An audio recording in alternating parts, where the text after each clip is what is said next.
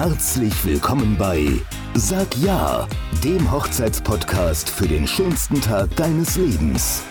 Wir sind Herzenswunsch, die innovative Eventagentur, die auch deine Wünsche in Erfüllung gehen lässt.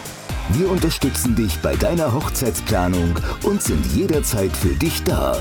We celebrate love. Mein Name ist Katharina Salzmann und ich bin Hochzeitsplanerin aus Leidenschaft. Heute ist schon die Folge 50 dran.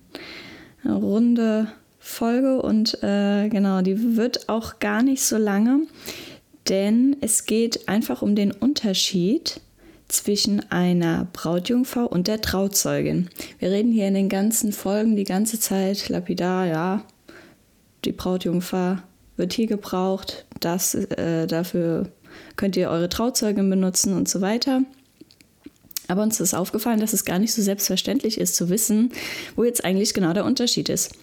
Und zwar ganz zum Anfang erst einmal die Trauz, die, doch die Trauzeugin, die Trauzeugin ist meistens auch eine der Brautjungfern, aber nicht alle Brautjungfern sind Trauzeuginnen.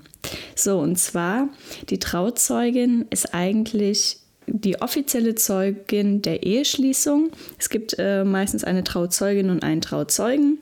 Die werden bei, äh, ja, die werden äh, im klassischen Sinne ähm, von Braut und Bräutigam ausgesucht. Die ist meistens die beste Freundin oder die Schwester oder so ähm, von der Braut und der beste Kumpel oder der Bruder vom Bräutigam.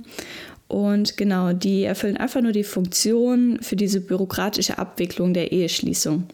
Es war jetzt ähm, ziemlich lange Pflicht beim Standesamt, bei der standesamtlichen Trauung, ähm, dass man da Trauzeugen mit dabei hatte. Die mussten dann auch immer die Formulare unterschreiben und sowas. Ähm, seit 1998 ist es tatsächlich nicht mehr notwendig bei der standesamtlichen, bei der evangelischen Trauung. Das könnt ihr sogar nachlesen im Paragraphen äh, 1312 im BGB. Bei der katholischen bzw. ökumenischen Trauung, also immer wenn irgendwie ein katholischer Part mit dabei ist, dann sind die zwei Trauzeugen immer noch notwendig.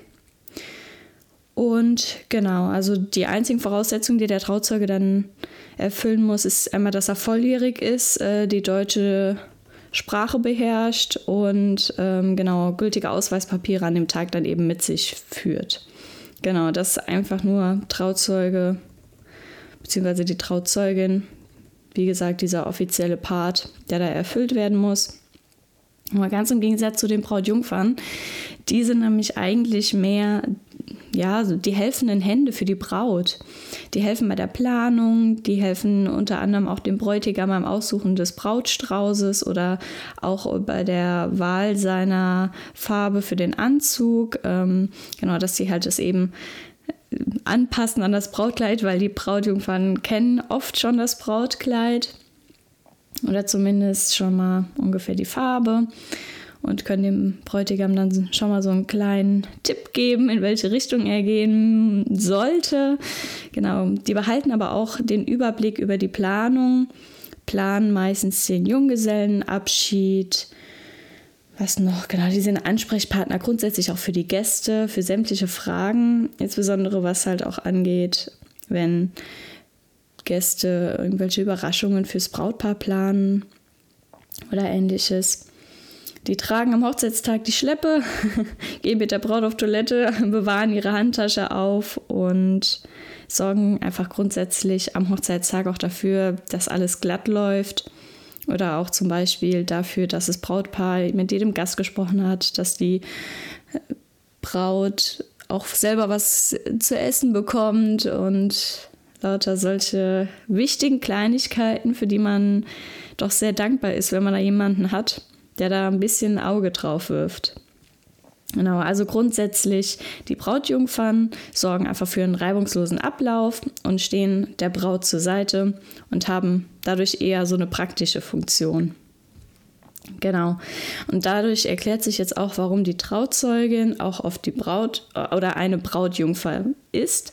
Denn wie gesagt, die Trauzeugin ist eben auch oft äh, Schwester oder beste Freundin oder sowas in der Art.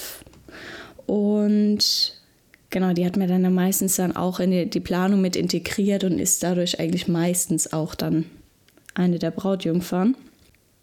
Mehr gibt es da eigentlich auch schon gar nicht mehr zu, zu sagen.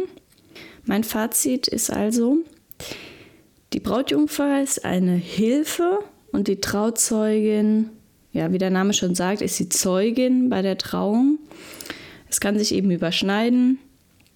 Die Funktion ja, übernehmen halt oft Geschwister oder enge Freunde.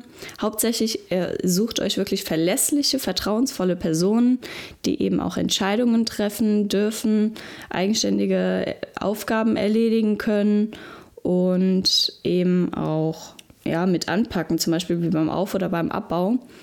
Und denen ihr halt wirklich komplett vertraut, weil ihr so ein bisschen ja auch den Ablauf und auch die Verantwortung, dass der Tag wirklich gelingt, auch in den Details, ein bisschen in deren Hände gebt.